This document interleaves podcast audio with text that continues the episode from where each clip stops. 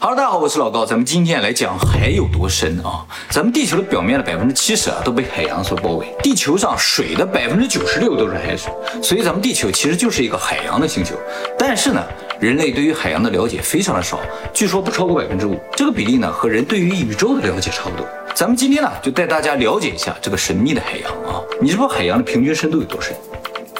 三千六百八十米啊，这个深度呢和我们上次讲那个普马蓬谷的高度差不多。那么全球陆地的平均高度呢只有八百六十米，所以和陆地相比，海洋是相当的深、相当的广的啊。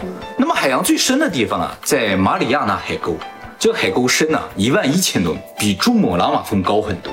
从珠穆朗玛峰的顶端到这个马里亚纳海沟的最深处，总共有两万米。接下来呢，我们就要正式带大家下潜了啊。好，首先三米啊。人正常游泳的深度啊，不超过三米。好，继续下潜，二十米到三十米。水下二十米到三十米啊，是主要珊瑚礁啊，还有水生植物生长的这个区域啊。好，继续下潜，四十米。四十米这个深度呢，是一般休闲潜水的极限深度。那如果潜水的深度超过四十米之后啊，人就会产生关节疼痛、头晕目眩的感觉，和那个高山病差不多。很奇怪的就是，人往上走也会产生这个症状，往下走也会产生这个症状。就是让你不要去那些地方。那么这个世界上最深的游泳池呢，也是四十米，在意大利的一个酒店里边。干嘛这么深？就是专门给潜水爱好者他们用来潜水的一个酒店。这个酒店呢叫蒙泰格罗托泰尔梅。怎么在哪断句我也不太知道。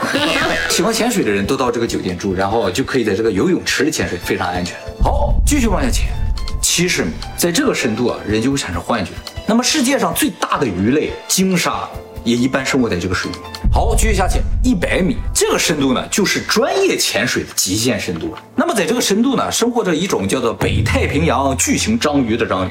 这个章鱼啊，能够像变色龙一样的变色，而且呢，长得特别大，长六米。所以呢，这个在古的时候经常被认为是海怪。现在看到也会这么认为。对啊，人的三倍高，是吧？而且会变色。是。好，继续下潜，一百三十米啊，这个深度呢是目前世界上水下婚礼举办的最深的深度。在二零一四年的时候，有两个人在这个深度举办了婚礼。啊，对他们很有名，是吗？你知道？那不上新闻了吗？哎，一个日本人，一个美国人，这两个人是两个专业潜水员。他想办一场别人都办不了的婚礼。对对对，他们在泰国举办这个婚礼，而且神父也跟着一起潜下去了。那神父是谁？神父是他们教练。他 可以当神父吗？不，他是神父兼职教练的，就是他本职是牧师。他真的真的是牧师，一般神父估计结不了婚。嗯，这就可以坐地起价了。是啊，但一般人也不去那儿结婚的。好，继续下潜，水下两百米啊。通常在水下两百米以下，我们就称之为深海，因为在这个深度以下。光线就不足以产生光合作用，嗯，所以呢，在这个深度以下，基本上就没有绿叶植物了。但是呢，在这个深度呢，有一种鱼叫做黄带鱼，这么大个儿，也叫海龙王嘛。可能真的就是龙王，真的就是那种龙王是吧？啊，非常的长。那么有一种极限运动啊，叫做自由潜水，嗯，就是比这个一口气憋下去能潜多深。或者能多远，或者憋气能憋多久的那种项目啊？目前世界纪录潜的最深的是个奥地利人，叫赫伯德尼奇，他在二零零七年一口气下潜到了二百一十四米。通常这是不可能实现的，为什么呢？我刚才说了，超过一百米人就开始产生幻觉，再往下会产生什么问题呢？就是由于压力啊，嗯，就造成你的五脏都被压扁了之后呢，肺部就和胸部隔离开了，造成永久性的伤害。但是呢？他通过利用压力压他这个腹部，把内脏往上挤，驮住这个肺，不会被压塌，所以能潜到这个深度，一般人做不到。那他能闭气多久呢？他究竟能闭气多久，我不知道啊。但是这个项目里闭气的世界纪录呢，就在海里闭气的世界纪录十一分钟。但是这不是最长的，静止水面里边，就是要比如泳池里，闭气最长的是二十二分二十二秒。这个呢是丹麦人瑟奥林森创下的记录。但是呢，他闭气的时候使用是纯氧。他吸口纯氧之后闭气，想杀死他很困难吗？啊，你 你手都酸。不过像他们这种搞这种极限潜水的，一般都能闭气八分钟以上。好，继续下潜三百米哦，在三百米呢就能遇到大家经常吃的大螃蟹。这个螃蟹学名呢叫做干式巨螯蟹，腿特别的长，脑袋特别的小。这个腿捋直了之后啊，能有四米长。那么除了螃蟹之外呢，其实人也到过这个地方。我刚才说人不借助任何设备潜的最深就二百一十四米嘛，其实人借助个设备，比如说借助个氧气罐，能潜的深度呢是三百三十二米。这个呢是有个埃及人麦哈迈德加布尔在二零一四年创下的记录。他在二零一四年这一天呢，背着氧气罐，用了十五分钟就潜到这个深度。他本来想潜到三百五十米，但是潜到三百三十二米的时候呢，就失去了直觉，然后产生各种幻觉，于是呢没有办法。就只能潜到这儿，开始往上浮了。他下潜只花了十五分钟，但上浮花了十三个半小时。那么久？对，所以这个记录总共花了十四个小时。为什么上浮这么慢呢？是因为它这个氧气罐里灌的不光是氧气，还有氮气，还有各种各样的气体。它吸入这些气体之后，这些气体全都压入到它的血液当中。本身可能是个气泡，但是到那个压力下就什么都没有了嘛。其实它血里边全是气泡，往上浮，如果浮得快的话，这个血管里的气泡就会迅速扩张，然后人就爆炸了，或者会产生氧气中毒，这种也是会造成眼睛啊、脊髓啊、中枢神经的一种永久损伤。所以必须慢慢慢慢上浮，让它这个血里的气体一点点一点点通过肺再回来。所以呢，以每小时二十五米的速度慢慢上慢慢上浮。浮了十三个半小时才浮上来。不过呢，他这个下潜啊，是由三十个工作人员围在他身边，看着他这么下潜，所以相对来说是比较安全。这是目前为止的世界纪录，应该没有人去打破它。你不想爆炸了吗？就 不要轻易下潜。我觉得爆炸比较容易出名吧。那么顺便说一下啊，一般我们说的潜水艇大概就在水下三百米、五百米左右这个位置活动啊。好，继续下潜，五百米。到这个深度了，就不再是人的世界了。我刚才说的都是人的世界啊，这个就进入了动物的世界了啊。蓝鲸作为这个世界上最大的动物，它下潜的极限深度就是五百米。上野动物园有一个雕塑，在那个科技博物馆旁边啊，那个就是蓝鲸。蓝鲸啊，不仅仅是身体大，它的吼声也特别大。它在水底发出的吼声能有一百八十八分贝，比那个战斗机的声音都大。而且它这个声音啊，能传播一千六百公里。它能通过一声吼，把一千六百公里之外的鲸群叫过来。除了蓝鲸之外，还有一个你想象不到的东西能在这个地方有。企鹅。没错，企鹅里边最大的一个品种叫皇帝企鹅。这个皇帝企鹅就能轻易的潜到五百多米。真的？哎，而且呢，随意在五百多米能游十分钟，这是最抗压的一种鸟类。这个深度大概相当于台北幺零幺的高度。好，继续下潜六百米啊。有一种呢，叫做大鳍后缸鱼。这个鱼啊，脑袋是透明的，嗯，这里边有两个球吧，这个是眼睛，然后呢，眼睛是朝上的，它不能往前看，看它只能往上看，就说明它根本不需要往下看。这种鱼根本抓不上来，抓上来就爆炸。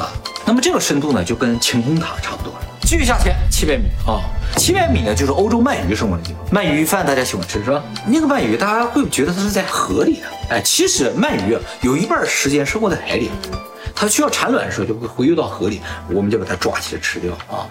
好，继续下潜九百米，大王乌贼生活在这儿。大王乌贼体长十几米，眼睛啊就我脑袋这么高。大家可能会觉得大王乌贼这个东西非常的稀奇，非常少见。但其实啊，大王乌贼应该有很多，只是我们很少到那个深度去，所以没有看到几个。怎么知道这个大王乌贼非常多呢？我们一会儿还会讲到一个东西，就会牵扯到这个大王乌贼的数量。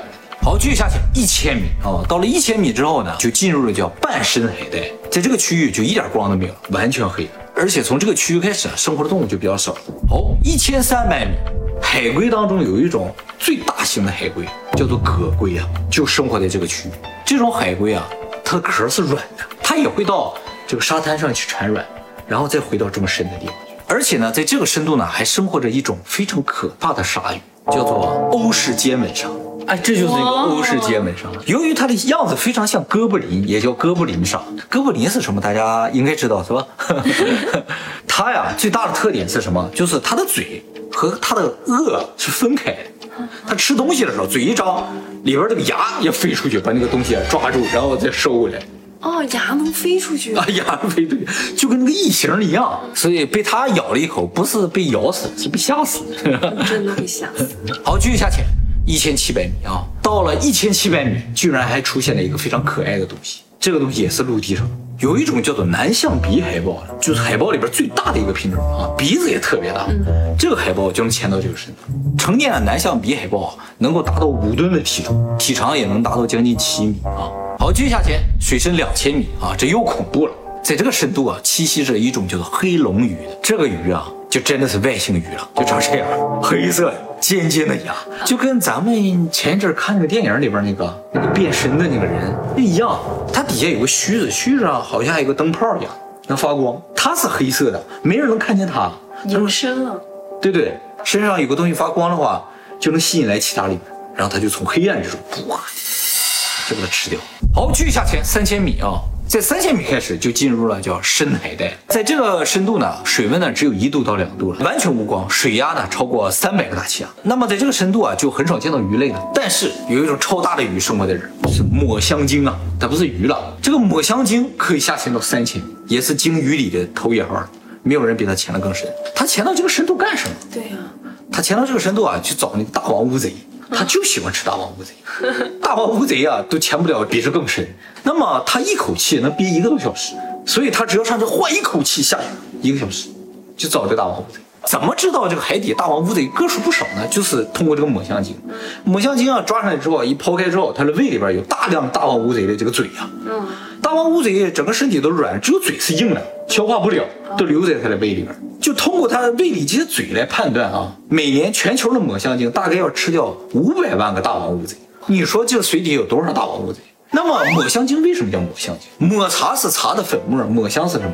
是香的粉末。对对对。啊，就是把那个香啊，香其实就像沉香木头啊，磨成粉末之后，古代人就是用它来做一些香料，做什么的？非常香的啊。抹香鲸就这么香，什么地方这么香呢？就它胃里边这个大王乌贼啊，它这个嘴常年和它的胃液啊缠在一起，然后最后就形成像一个胃石一样。哦，这个石头拿出来之后呢，常年就能散发这种香味儿。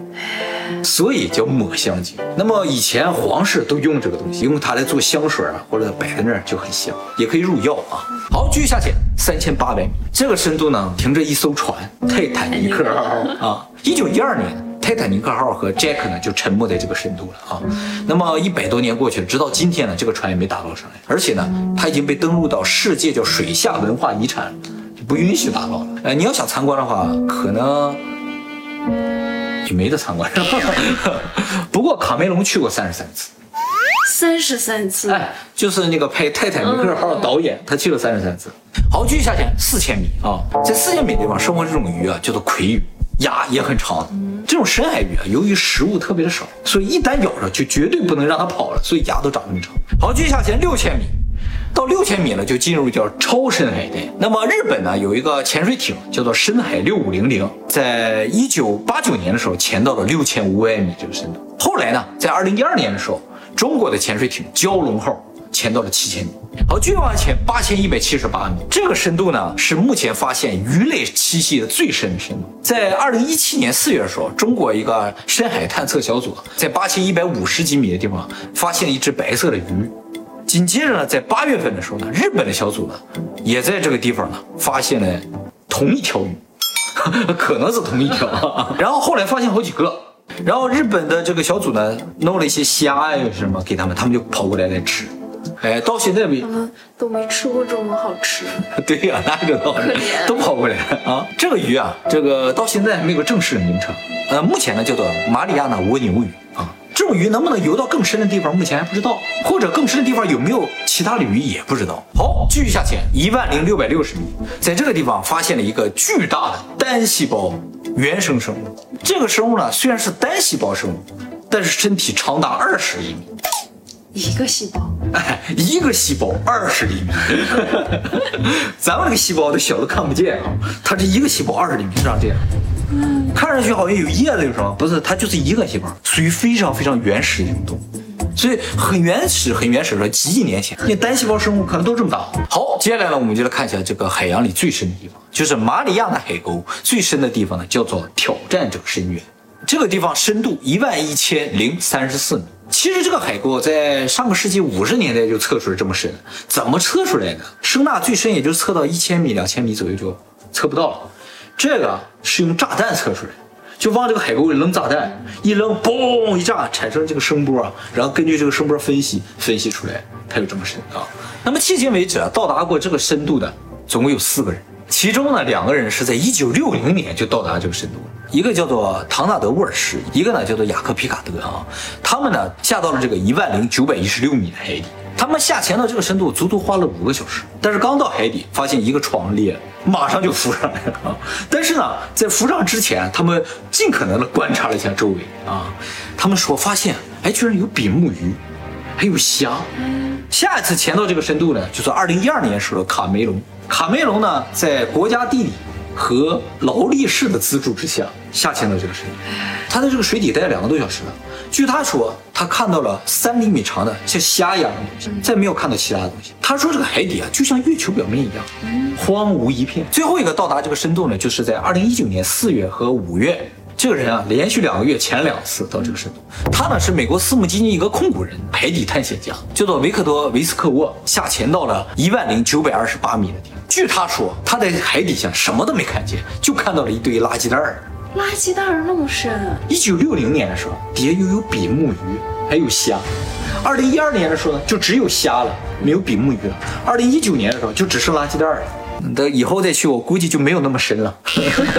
那么这个海洋最深的地方，目前只去了四个人，比去月球的人还少。那么其实探索这个海沟，对我们了解宇宙有很大的帮助。嗯，它可以让我们了解生物生存的极限。目前已知，没有光，生物是可以活的啊，所以不一定非得在恒星周围找这个生物。水是必须的，这个世界上百分之九十四的生物都是水生生物。像咱们这种陆地生物非常的罕见，而且即使我们是陆地上生物，我们生存也需要水。目前已知没有任何一种生物没有水能够活，但是已知没有水可以不死的，就是目前发现的一些微生物啊，在没有水的情况下可以进入一种假死状态，就是完全没有新陈代谢，没有活的迹象。但是你给它一滴水，它马上就活了。所以你看月球上面都一片荒芜，都是石头。要是给它一滴水的话，啊，你这石头都活过来了，对吧？